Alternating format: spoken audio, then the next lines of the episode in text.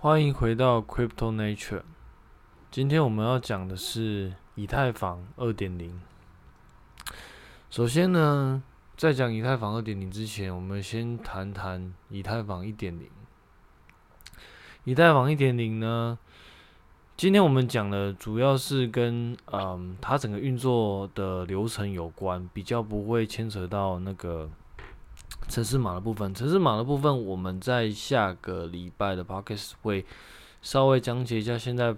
以太坊一点零它整个城市执行的状况。所以今天呢，因为今天是嗯我们的商业周，所以我今天会大概描述一下它的执行流程以及它的一些原理，然后还有一些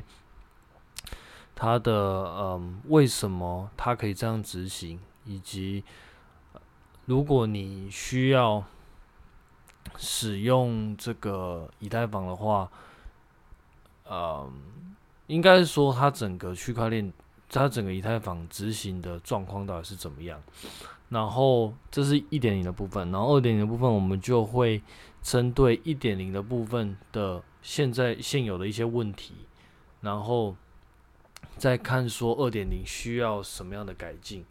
那大概讲解一下一点零的状况。一点零的状况，它基本上就是它是一个 POW，就是 Proof of Work 的区块链。什么叫 Proof of Work 呢？如果有嗯接触过比特比特币的人，应的朋友应该会知道，Proof of Work 就是当你它有点像是像大家讲的，它在每一次挖矿挖矿，或者说每或者讲每一次在记账的时候，我们出一道难题，那谁先解决这套难题，然后发布给发布给其他的节点，然后当每一个节很大多数的节点都承认这个这个区块的内容，然后甚至往下走的时候，你就差不多可以。那个发送这个区块的节点的那个矿工就可以拿到那个奖励。那透过这样解决问题，然后发送区块让大家认证，进而延伸的这个机制叫做 Proof of Work。它主要的主要的概念是因为，当你需要去争取这个解决问题的能力的时候，你必须要有。花比较多的钱去购买比较高规格的电脑硬体，比如说像 GPU，比如说像一些 ASIC。透过这样子的机制，它可以让你嗯更快的去拿到出块的权利，进而去进行挖矿啊，进而进行奖励。当然，其实中本聪一开始他不一定是这么想的。他一开始可能是因为他一直设计这个东西的概念是希望变成一个去中心网络，所以本质上应该是希望每一个人拥有一台 CPU 的电脑，然后使用这 CPU 的电脑去进行挖矿的运算。那因为每一个人 CPU 的运算能量都差不多，所以相当于每个人一人一票。这样去进行一个挖矿，它就可以把整个机制变得很去中心化。但是因为这个也跟我们待会要讲到问题有关，但是因为有嗯，因为你要逐利的关系，那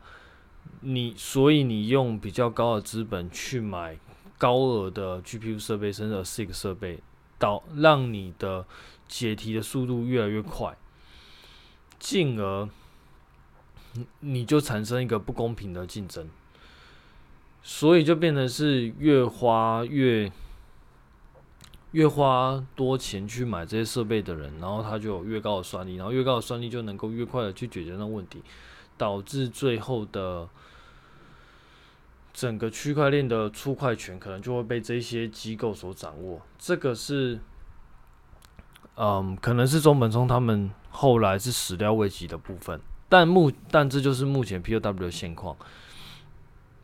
我们再呃总结一下，你在整个网络上有很多机器，然后这些机器去争取去解决一个问题，去争取去出块的权利，然后最谁最先解决这个问题，将这个区块广播到其他节点，然后当每一个节点都承认，甚至在这个承认的节点上进行出块，然后出了可能到一呃，可能到一定数量，可能是六块以上的时候，那这个时候你就等于是挖矿成功了。那透过这样的机制呢，它可以让大家去维护整个比特币它的公开账本，这是 POW 部分。那缺点就像我刚刚说的，因为有一些人他希望获得更快出块的权利，所以他去买 GPU 甚至 SIC，所以甚至会有一些像矿场之类的东西出现，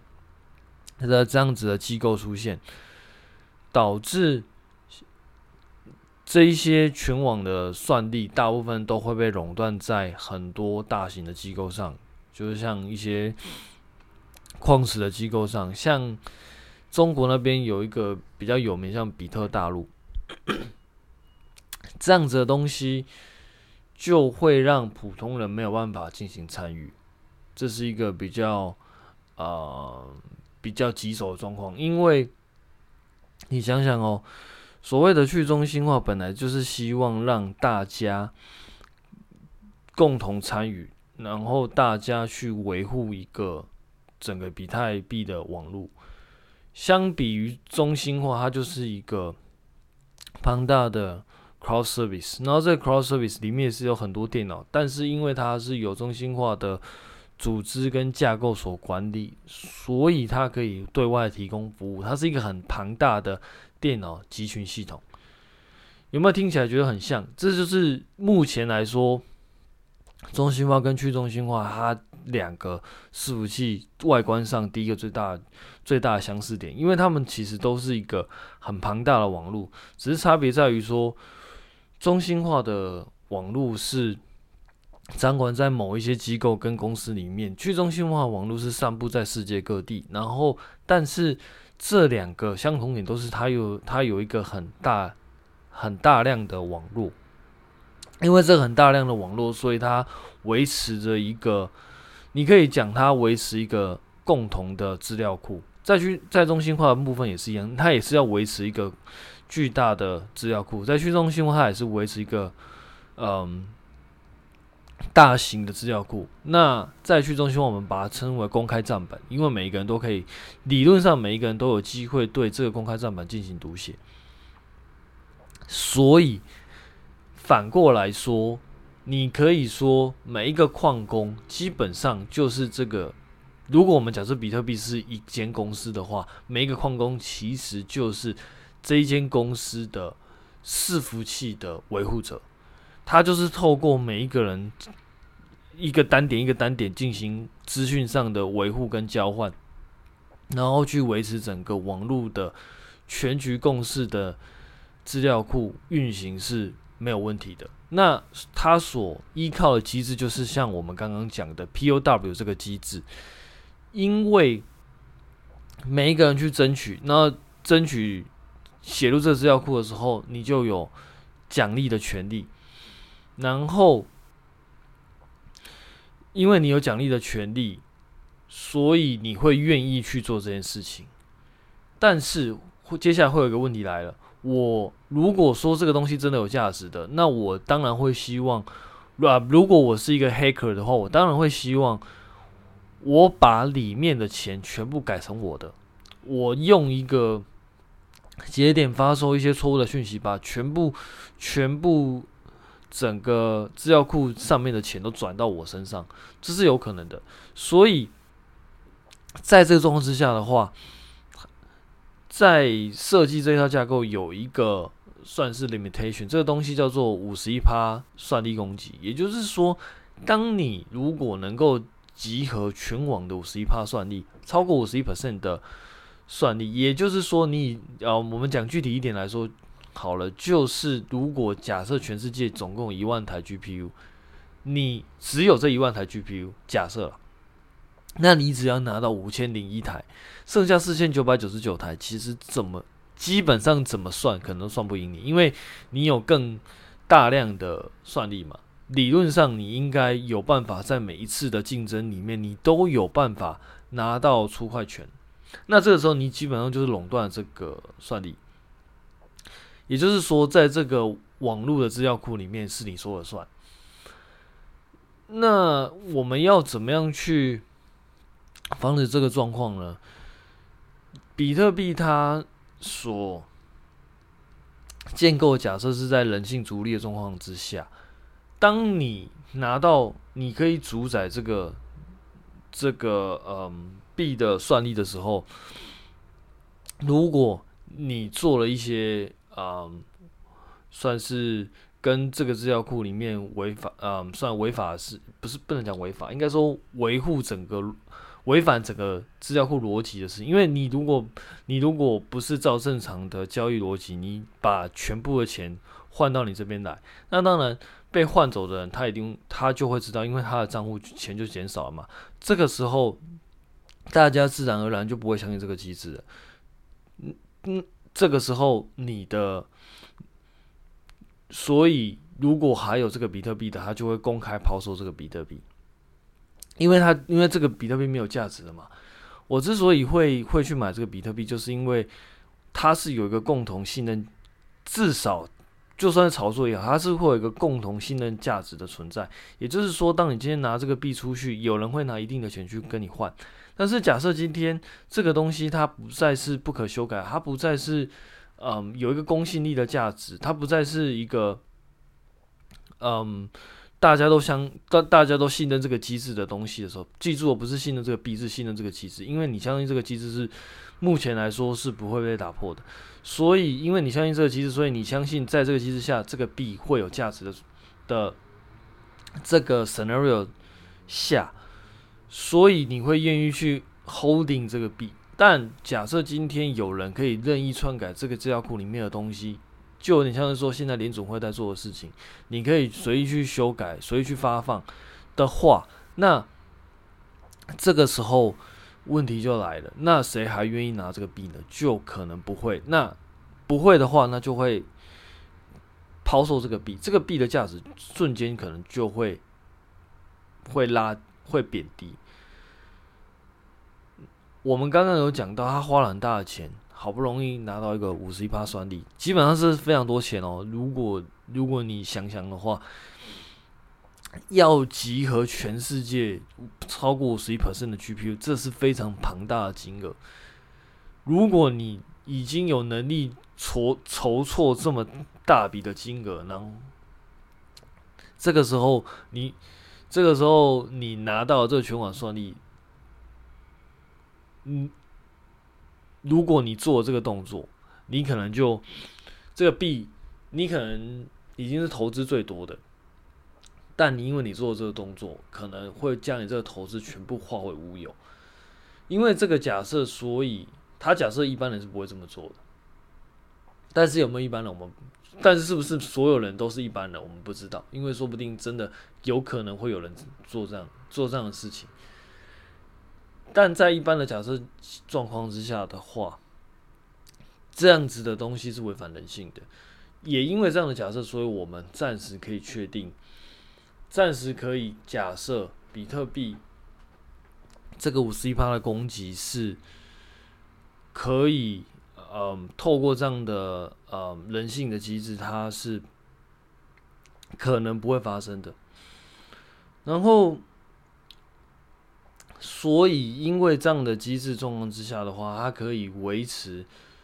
整个网络它的它的健康性。应应该说，整个网络的网络的共识机制啊，当你花的越多钱，你越不想要去毁坏这个币的价值，基本上就是我刚刚讲的这个共识最后的理由。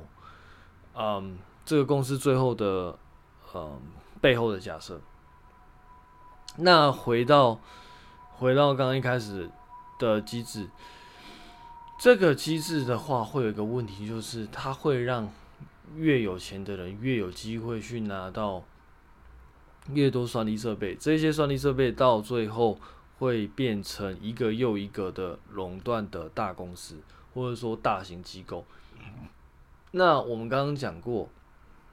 中心化跟去中心化，它的 server 架构有很多是类似的，因为他们都需要一个很庞大的网络去维持这个共同的资料库。在中心化，因为你相信他，所以你觉得你把你的东西托付给他是 OK 的。但是在去中心化，是因为每个人进行维护，然后他有一个共识去防止大家作恶。所以当但是当去中心化的 server 渐渐越来，嗯，越来越多算力集中，然后就变成很多。大型的机构、大型的公司在主导这个东西的时候，你就会发现，它就不再是中心化的部分。这个就是接下来大家想要避免的。也就是因为这样，所以，然后还当然还有一个问题啦，就是资源算力的浪费。因为比特币它现在算。算这些东西，它有点像是你假设你有三台电，那假设你有三台或者是呃三十台好了，你三十台同时算，同时去竞争去解决一个问题，只有一台解决那个问题，他把那个东西发送给其他人，剩下那二十九台基本上就是浪费的，因为他们虽然算了，但是他们算的东西其实不被采纳。这样子的东西其实是蛮浪费你的资源的，所以接下来我们要讲的就是以太坊二点零它的主轴，这个东西叫做 Proof of Stake，抵押，它本质上就是抵押。那这个抵押的机制，目前来说，我们。整个抵押的机制细节，我们之后还会再开另外一集，嗯，来讲这件事情。但目前它的整个概况就有点像是说，当你有一些以呃以太坊，然后你拿这些以太坊去抵押在某一个验证者上，验证者会去去进行验证，到就有点像是矿工的角色。到最后，你这些东西你会有一些收益。大概上，目前看起来，我看到的文件，以太坊二点零应该是这个样子。但是因为目前来说，有很多文件其实是属于，嗯，还在还在一个嗯同整的阶段，所以之后有时间再跟他大跟大家分享细项。但原则上，不同的 staking 的机制都是。你会有你会有一个提名者的角色，那提名者的角色去抵押你的你的 ETH，然后用 ETH 去指指明你的验证者，验证者也是一样，验证者通常都是需要去抵押你的你的 ETH，然后因为你已经抵押一些 ETH，所以。当你在这个网络上做的时候，你的 ETH 就会被就会被拿掉，就就会被就会被就会被以惩罚的形式将它减少，就有点像是我们刚刚在在比特币那边讲的，你已经花了一大堆成本，你就不希望你花你这些成本付诸流水，你希望这些成本是有价值可以回收的。因为这是人性嘛，你总不会花，希望把一千，嗯，一千块可能太少。假设一千万啊，一千万丢到水里面，你正常人应该不会做这种事。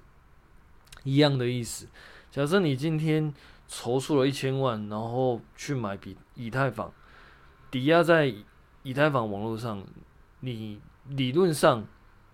你投这一千万是希望你能够赚一千万、两千万。所以，如果你今天作恶的话，你这一千万可能就会被。删减，你可能会被一惩罚的形式被减少。在这个状况之下的话，你其你可你可能就会乖乖的去进行你的工作。这个是 POS 目前来说，它我在以太坊看到的机制，但是因为有很多种版本的 POS，是到底是哪一个版本最后会变成是在使用上的？我觉得可能还要再可能接嗯，我可能还要在一段时间再去调，再去进行那个研究一下。但目前来说，目看到了。几乎就是这个样子。然后，以太坊二点零，它官网上有分为三个阶段，一个阶段是信标阶段，它它主要是将去开一个 POS 的 branch，然后这个 branch 在里面，它就是用 Proof of Staking 的机制去做实现，然后。对它，它有点像是说，在原本的 Proof Stake 啊，Proof Work 里面再开个另外一个分支。这个分支目前来说是跟 Proof Work 是分开的。然后这个 Proof，然后这个信标它有点像是一个起始阶段。接下来它会做的是那个那什么分链。用中文来讲应该叫分链，那英文来讲应该叫 sharding。这个 sharding 的意思是说，在讲 sharding 之前，我们还要再提另外一个另外一个问题。以太坊一点零还有另外一个问题，就是它的 gas fee 太高。简单来说，它的状况有点像是这样。我，嗯。以太坊它在执行的时候，它有一个东西叫 gas fee。有听过我前几集的朋友应该会知道，我有讲过一个东西叫做 VM。这个 VM 为什么会一直提？是因为这个 VM 在以以太坊跟 Polkadot 甚至其他的应用公链上是一个很重要的存在，甚至在比特比特币也是一个很重要存在。比特币其实也有像这种 VM 的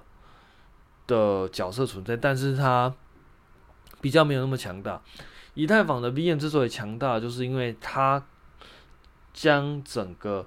交易形式化成很通用的机器形式。这个很通用的机器形式可以执行任何的程式，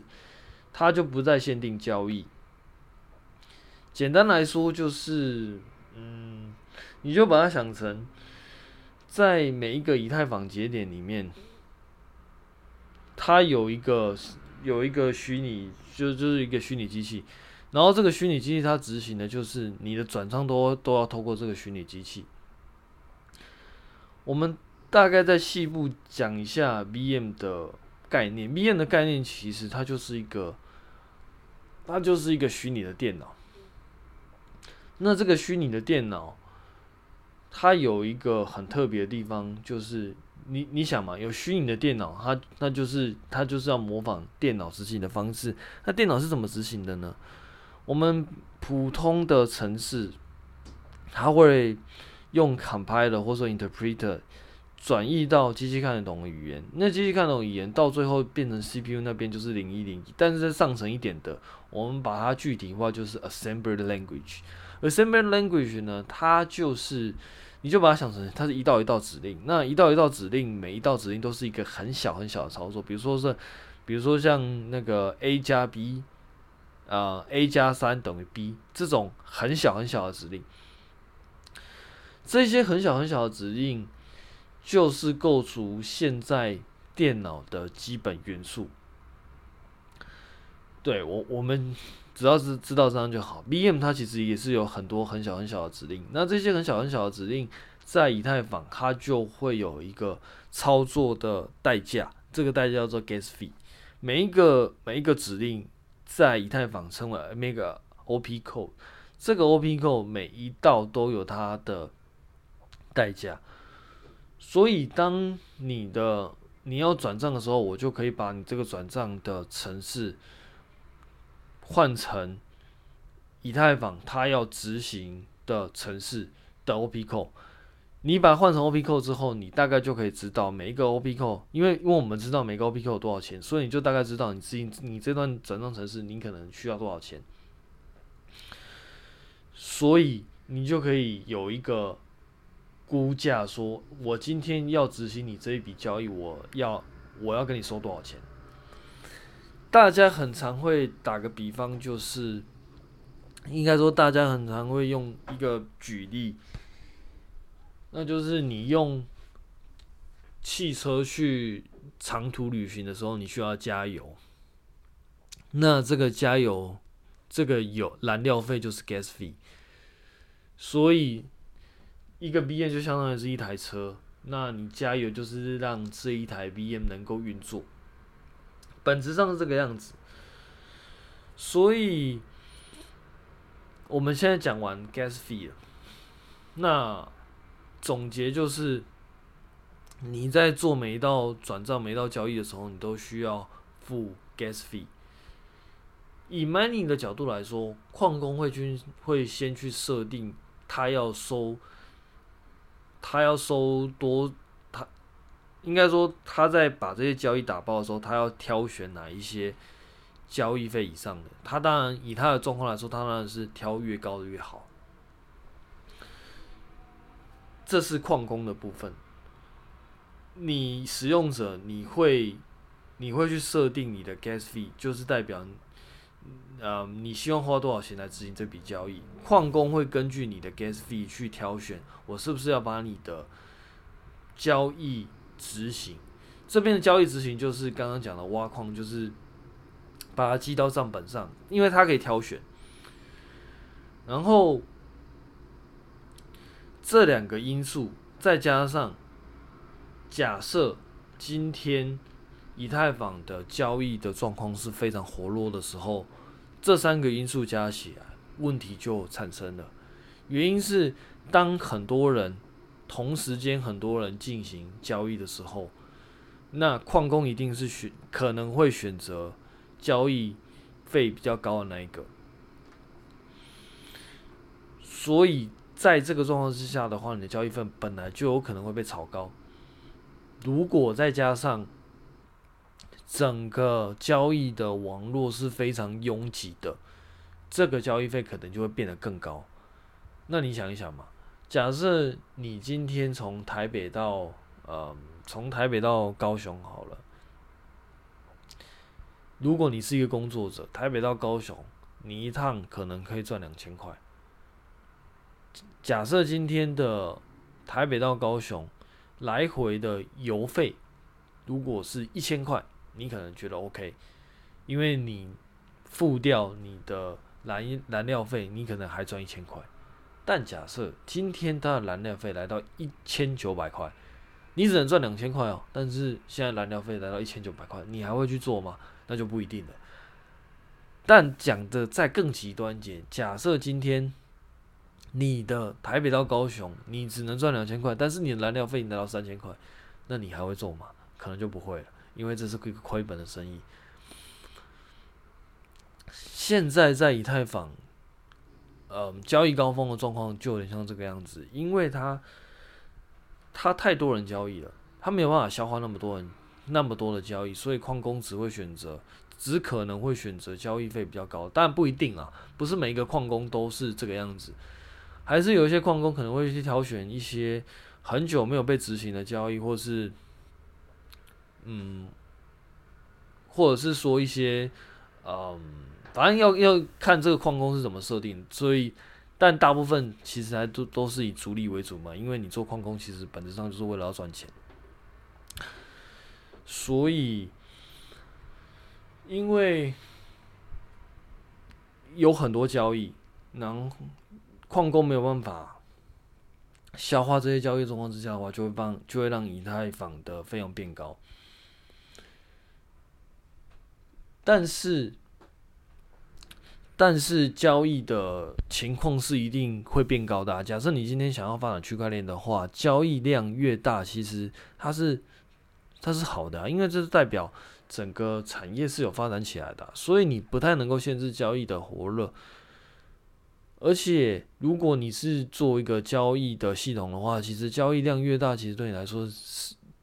一定是一定是一个好处的。因为你可以收的钱是越多的，追根究底，最大的原因在于说，目前看起来最大的原因应该是以太坊本身架构的性能太低。详细的执行步骤，我们接下来在下一个呃下下一次会会再讲再讲一下整个 mining 以太坊在 mining 的城市的讲解，但但现在就大概先提一下，因为每一个。每一个挖矿的节点，它运作运作的方式是这样，它就是从嗯网络上有很多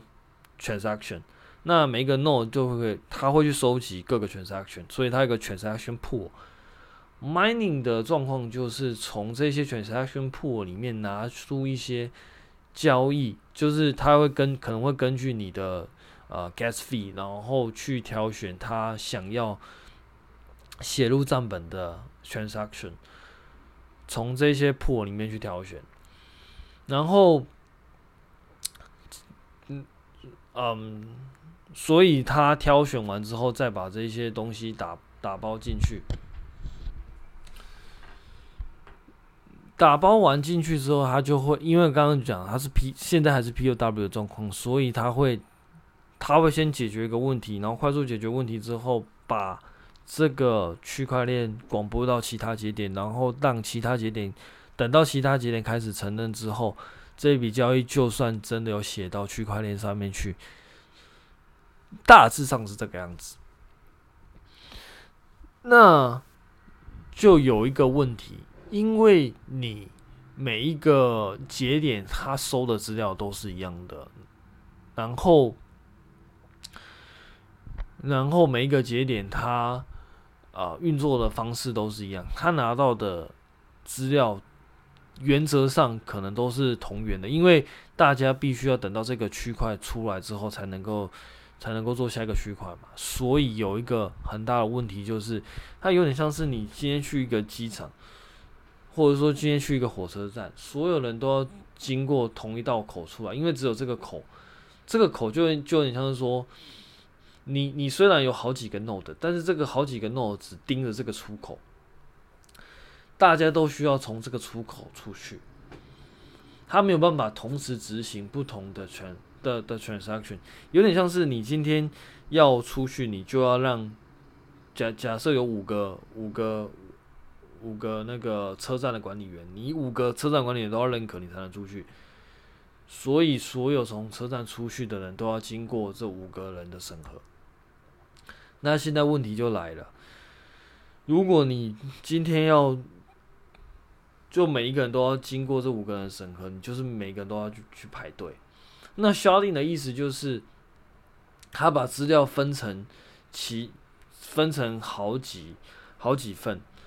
让这些让这些资料可以经过不同的出口出去，这样子就会有一个好处。你可能不太不太需要等到呃五个人同时认可，然后每一个出口它可能就是有一个呃共识机制，那你可能可以经由这个出口出去，你就不需要大家都挤在同一个出口。sharding 的意思就是这样，它有点像是让大家去带不同的人，然后散布到不同的。呃，出口里面去。讲到 sharding，我们还还会提到一个观念叫做 layer two。那 sharding 跟 layer two 基本上，他们有点像是，有点像相辅相成的概念。layer two 的意思就是，嗯，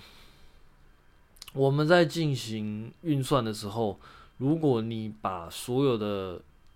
嗯，所有的资料全部都挤在同一个地方进行执行的话，那速度一定是非常慢。像我们刚刚讲的，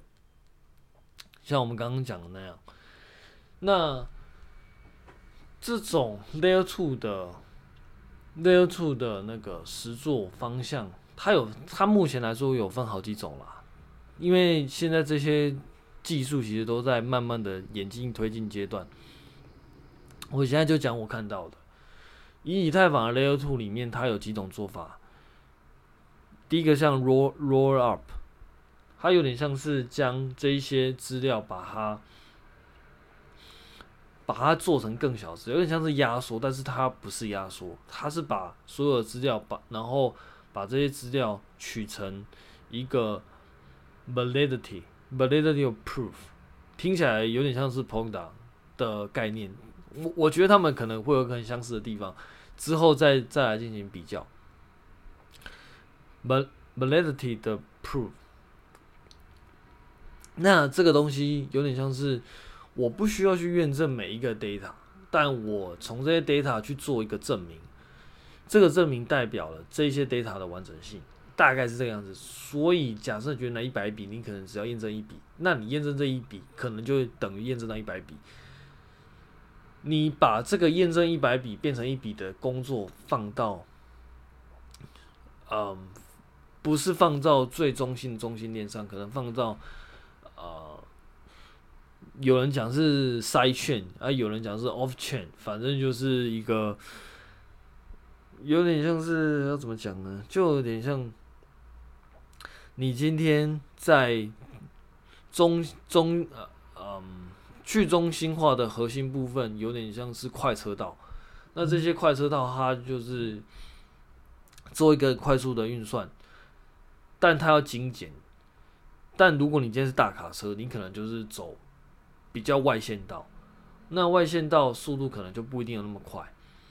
那当你需要超车，那如果你是小客车，当你需要超车的时候，你再进入快车道，快车道超车完之后，你再进，你再出来那个外线道，这样有点像是这个样子啊。你可以把它想成就是，我我我，这是我目前理解啊。你把它想成。在中心的部分，也就是说 inner chain 的部分，我们把它想成是一个快车道。那快，当然你很多东西不见得每一个人都要进快车道嘛。有一些东西可能就是比较繁重的东西，你可能就在慢车道弄一弄，然后弄完之后在快车道一度超车，超车完之后再回到慢车道里面。这样的话，双线就是不同线道，就会让你的交通不会那么的拥塞。很多 side chain 啊，Layer two 其实就有点像的，就有点像这个样子。Layer one 有点像是就是快车道，那 Layer two 有点像是慢车道。那这些慢车道或是外线道处理的就是比较繁重的部分了。这处理完之后，将这一些需要在快车道处理的再放到快车道，一次快速处理完，然后回到慢车道。大概的状况有点像这样子。还有要提的，可能就是像筛券或者是像那个什么 state channel 状态通道，这些东西都是 Layer two 会想要去，应该说目前有在提的一些解决方法。之后我们也会再花一些时间去讲这些 Layer two 它的相同跟不同之处。但如果各位有继续听的话，就会发现，其实在这这些 Layer Two 很多概念上都会有相同的地方。尤其是如果说你有听完前面的 POCDA 中继链跟平行链的中继链跟平行链的原理的话，你可能会对接下来很多 Side Chain of Chain，甚至 Parallel Chain 啊、什么 Chain 的。这些券可能都会有原理上会有相同的地方，那你也不要太意外，因为很多实作都是互相的学习。这个是以太坊二点零第二阶段的部分，第三阶段就是将刚刚讲的这两个阶段去做一个去做一个结合。就是将这两个阶段跟一开始的 pro Work 的东西去做结合，在这个时间点，以太坊二点零就差不多是完成了。它基本上就会分这分这三个阶段。那当然，这三个阶段不是说 p 然后它一下就进到第二个阶段，没有，它其实都是一个很很渐进的过程。它可能就花个可能半年一年，这已经很快了。半年、一年，甚至一年、两年，然后去完成一个阶段、一个阶段的过渡。各位不要忘记，POW 现在还在进行 POS 去年的十二月应该已经开始进行抵押了，但 POW 现在其实还是还是在网络上运行，所以它是同时间有两个两个支线在走的。这其实是一个还蛮大的挑战，尤其是在啊、Open Source 上，尤其是这种众人参与的 Open Source，然后还有众人运行的 Open Source，那其实是非常非常，我个人觉得是还蛮屌的一件事情啊。因为普通你假设你是一间公司的话，你应该很清楚，啊、应该说，如果你今天是工程师，然后你在软体公司上班的话，你应该很清楚版本。版本的升级是一件多么痛苦的事情。然后你如果还要同时间运行旧的版本，新的版本你还要再开发，看妈的，真的是超累。所以现在以太坊就有点像是这个状况。然后最后可能还要再聊一些，补充一些我个人的观察。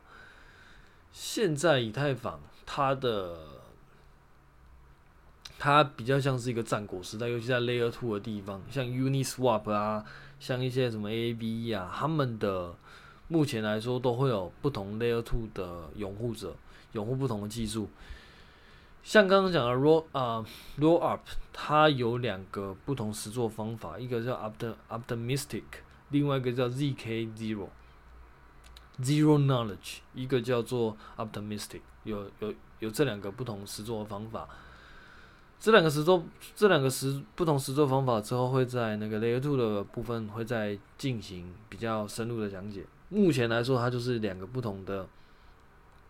两个不同的呃 Roll Rollup 的技术。那因为现在以太坊二点零就是在 Layer One，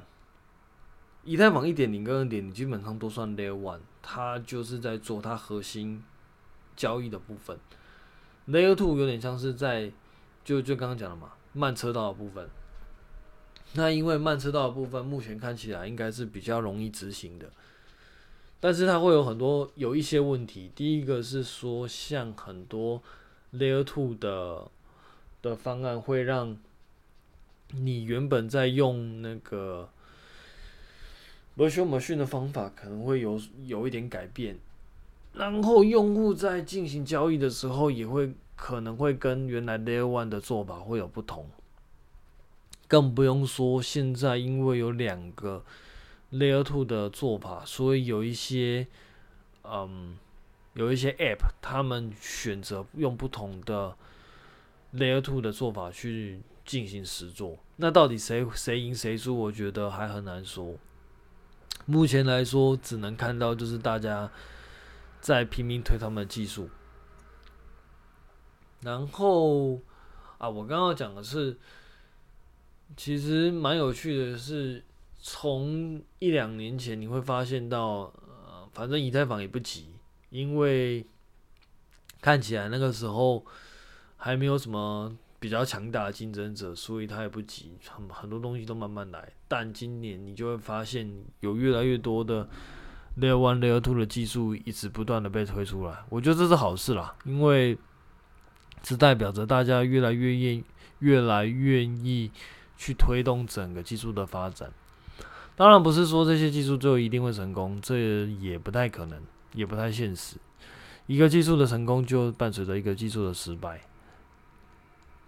但是不管怎么样，我觉得这些技术都是。都是将整个科技推往下一个里程碑的一个很重大的呃的的力量。好，今天就讲到这边，拜。